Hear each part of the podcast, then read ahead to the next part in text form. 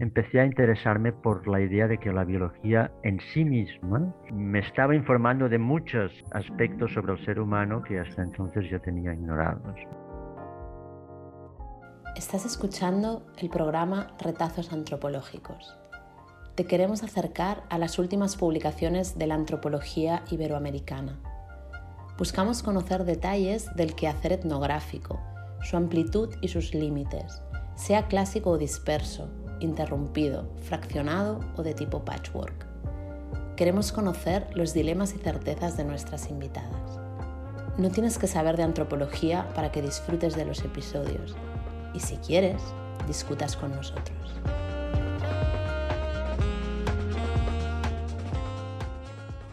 Hola a todos y bienvenidos al programa. Soy Óscar Ladero, el editor del episodio de hoy, en el que hemos invitado al antropólogo Carla Salazar, profesor de la Universidad de Lleida, España, para hablar de su libro, traduzco del inglés, explicando la diversidad humana, culturas, mentes, evolución, publicado en 2019 por la editorial Routledge. Muchas gracias, Carlas, por aceptar nuestra invitación y bienvenido al programa. Gracias por invitarme.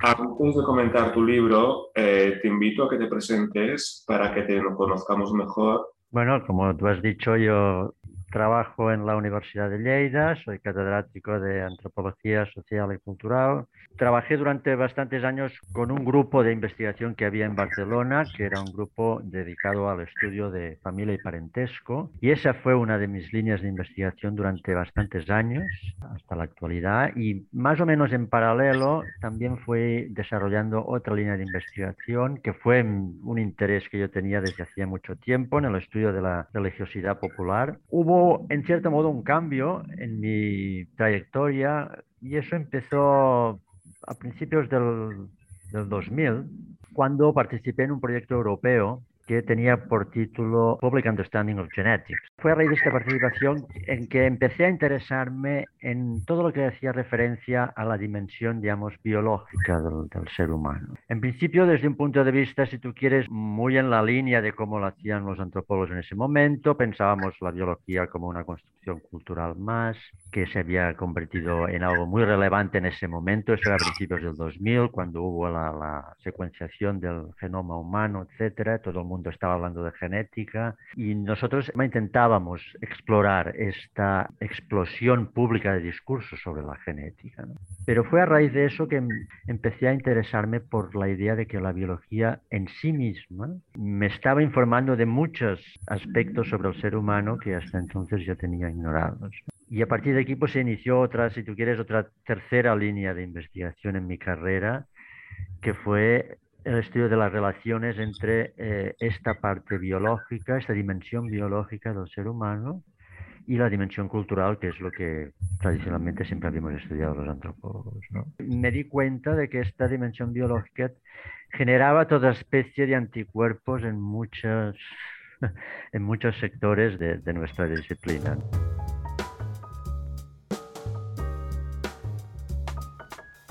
Y ya para empezar un poco a hablar del libro y en líneas generales, decir que en tu libro pones a dialogar, eh, como estás comentando ya, la antropología social y cultural con la antropología biológica en un, diría que, magnífico ejercicio de síntesis, aunque no carente de ejemplos ilustrativos. ¿Qué te motivó a elaborar un poco este, este tipo de libro y a quién o quiénes dirías que va dirigido? Bueno, el libro surgió un poco uh, uh, a raíz de un, de un curso de introducción a la antropología que hice durante unos años en, la, en el grado de psicología de aquí de la, de la Universidad de Lleida. Uh, luego dejé de dar ese, ese, ese curso en, en, psicología y se me ocurría, pues bueno, ¿qué provecho puedo sacar yo de haber hecho estos apuntes? Y digo, bueno, ¿qué voy a hacer yo de estos apuntes? Igual puedo convertirlos en un libro. Perfecto. Entonces, eh, comienzas tu libro, como no podía ser de otra manera, aludiendo a la antropología evolutiva en cuanto al proceso de encefalización que se inicia con el género Homo hace unos dos millones de años y que en Homo erectus vamos a encontrar un importante punto de inflexión relacionado con el uso de tecnología y la llamada teoría de la mente y sus atributos sociales. Eh, ¿Puedes entonces explicarnos qué es la teoría de la mente que menciona reiteradamente en el texto y cómo se relaciona o qué implicaciones tiene con la tecnología, que además esta última representa una dimensión temporal. Sí, o sea, una de las cosas que, que a mí me han obsesionado desde hace tiempo ¿no? es cómo, cómo definimos el ser humano. Sobre todo si, si, si yo me planteo que, que, el estudio de antropología es eso, ¿no? el estudio de la especie humana, siempre decía, bueno, ¿y cómo vamos a definir nuestro objeto? Eh, y entonces mmm, puse el énfasis en esta capacidad que tenemos los humanos y que también tienen otras especies. Es decir, no hay nada en, la especie humana que sea prácticamente única y, y exclusiva. Lo, único, lo que es único o lo que nos diferencia sería el grado en el que nosotros tenemos algunas características que también aparecen de manera rudimentaria en otras, en otras especies. Esto es lo que hace más complicado ¿no? La, la, buscar este, esta característica única, ¿no? porque de, de, hecho no existe. ¿no? Pero una de ellas que es muy significativa es eso que se llama la teoría de la mente, que es la capacidad que tenemos los humanos de explicar fenómenos a partir de la, de la supuesta existencia de intenciones que producen esos fenómenos, es decir, a partir de la existencia de lo que llamamos estados mentales. Bien, esta es una capacidad que tenemos los humanos, que parece que de manera rudimentaria también aparece en otras especies, por ejemplo los primates, pero que en los humanos se ha desarrollado muchísimo. Y eso es lo que en, psicología cognitiva se llama teoría de la mente. Eso me daba la impresión de que era una característica de la, en la que se podrían después asociar otras características que también identificamos como eh, específicas de la especie humana, como puede ser el lenguaje y también como pueda ser eh, el hecho de compartir herramientas. Es decir, las herramientas no son simplemente algo que nosotros producimos, sino algo que de alguna forma compartimos. Y, para compartir una herramienta tú tienes que saber cuál es qué intención hay detrás de la producción de esa herramienta. Por tanto, es necesaria también esta capacidad, la capacidad de identificar intenciones detrás de, de la producción de fenómenos.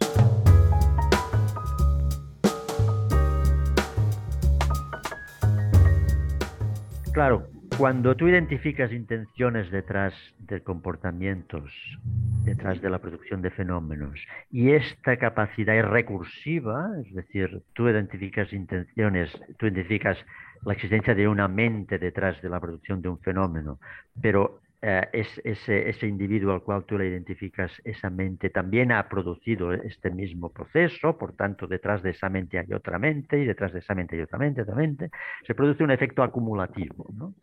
Y ese efecto acumulativo de conocimientos. Y ese efecto acumulativo es lo que también llamamos cultura, ¿no? que es otra de las características con las que nos gusta también identificar la especie humana. ¿no? ¿Y podemos decir que la teoría de la mente discrimina según sexo? Hay una diferencia o cómo lo ves o cómo es? A ver, en principio la teoría de la mente es simplemente buscar la explicación. ¿Para qué esto puede, puede, haber sido útil? Puede haber sido útil simplemente para incrementar la, la, sociabilidad, digamos, en la comunidad. Ahora, hay una serie de características que sí que serían diferentes según los sexos, ¿no? Por ejemplo, cuando pensamos en, el origen del lenguaje, ¿qué es lo que habría dado una ventaja selectiva muy clara a la capacidad, digamos, de interpretar las intenciones detrás de, de, de comportamientos de otro individuo? Uh, ¿En qué contexto esto habría dado una ventaja selectiva muy clara? Específicamente en el contexto en el que las hembras homínidas tenían que cuidar a, sus hijos. ¿no? Una hembra que tuviese una capacidad, una teoría de la mente muy desarrollada, tendría una ventaja selectiva muy clara a la hora de interpretar las necesidades pues, de su hijo. Y por tanto, es posible que haya una distinción y, eso explicaría pues, algunas afirmaciones que se hacen en psicología, como, por, como la idea de que eh, las mujeres tienen una más grande capacidad para entender o para, para, identificar, digamos, intenciones que no los hombres, que somos un poco más autistas, ¿no? Hablas de tres tipos de conocimiento, genético, individual y cultural. Focalizándonos en el individual, que a mi modo de ver, diría que es una especie de hábitus biológico, es mi opinión, tal y como lo he visto. Eh, el individual, ya decía, como previo al cultural, el primero parece haber sido el soporte de los, los que llamas módulos cognitivos en el cerebro humano desarrollado en Homo erectus, aunque no totalmente, y que parece no poder albergar un significativo conocimiento cultural. ¿Puedes explicarnos por qué ¿Por qué se da este, digamos, hueco o si quieres, infrauso del cerebro y lo que ocurre hasta que empieza a procesar el conocimiento ya cultural, propiamente llamado? Claro, es que, es que ah, cuando tú te preguntas el origen de la cultura, es un poco el problema del origen del lenguaje. ¿no? Es decir, si nosotros tenemos alguna capacidad mental que nos predispone para aprender ah, una lengua, mm, ¿cómo puedes explicar tú el origen evolutivo de esta capacidad mental cuando no hay ninguna lengua? Es decir, ¿de qué le servían, yo que sé, a los homínidos no sabemos exactamente cuándo apareció el lenguaje, ¿no? Digamos que apareció en algún momento hace dos o tres millones de años.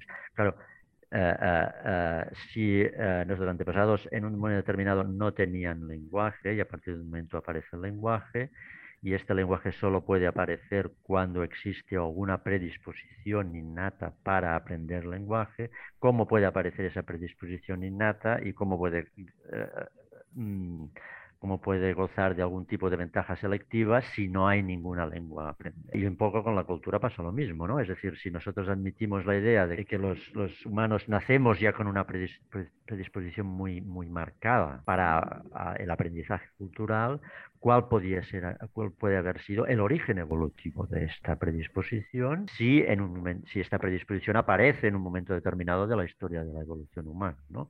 Es decir, en un momento no había conocimiento cultural. Si no hay conocimiento cultural, ¿de qué me sirve a mí tener esta predisposición?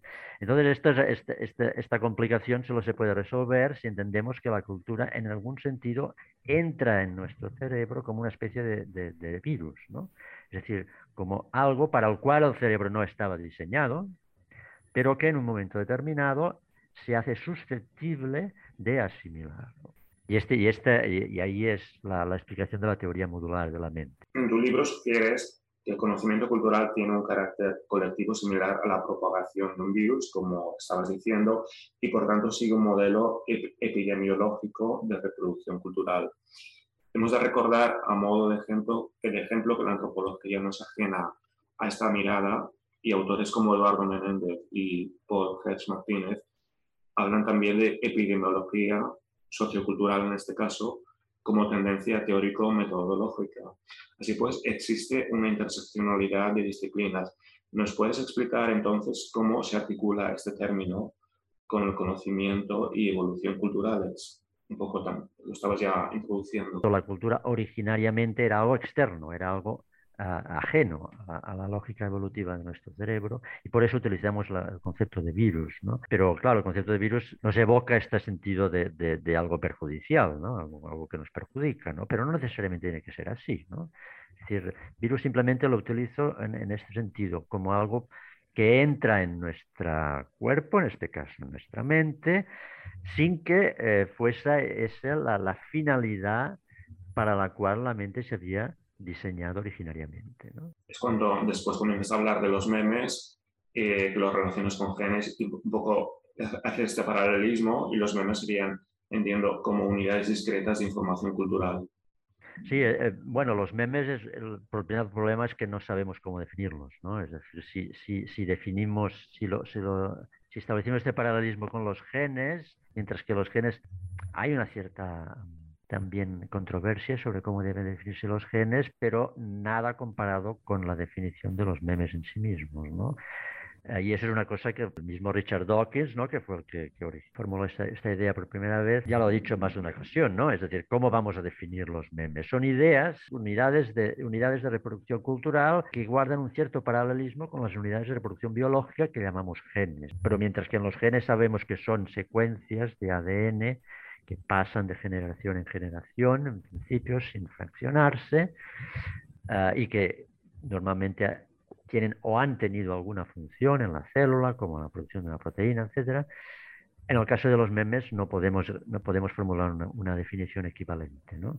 Lo único que podemos decir es eso. Ah, hay una serie de ideas, no sabemos muy bien cómo acotarlas, pero sí que, existirían estas ideas que se reproducen de manera similar a como se reproducen los genes, ¿no?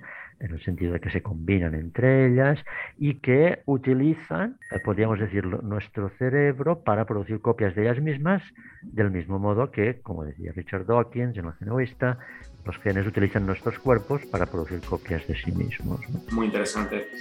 Pues eh, hasta aquí el episodio de hoy. Gracias, Carlas. Eh, ha sido un placer tenerte y escuchar la interesantísima información que nos has compartido como invitado. Eh, gracias también a nuestros oyentes. se despide de vosotros Oscar Anandaladero, el editor de este episodio.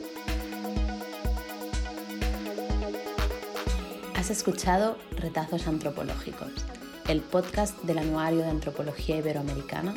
Si te ha gustado, no dejes de escucharnos. Volvemos dentro de dos semanas.